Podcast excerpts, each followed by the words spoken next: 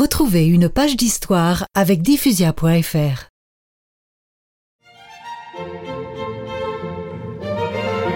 Nous sommes le 8 janvier 1537. Prévenu de leur arrivée, Jérôme Varelli, le nonce du pape, va à leur rencontre.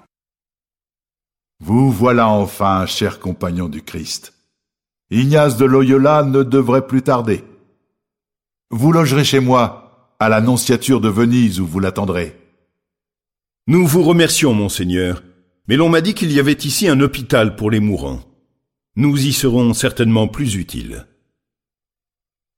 Au confort du palais qu'on lui propose, François Xavier préfère les rigueurs du service pour les plus faibles. Jérôme Varelli est impressionné.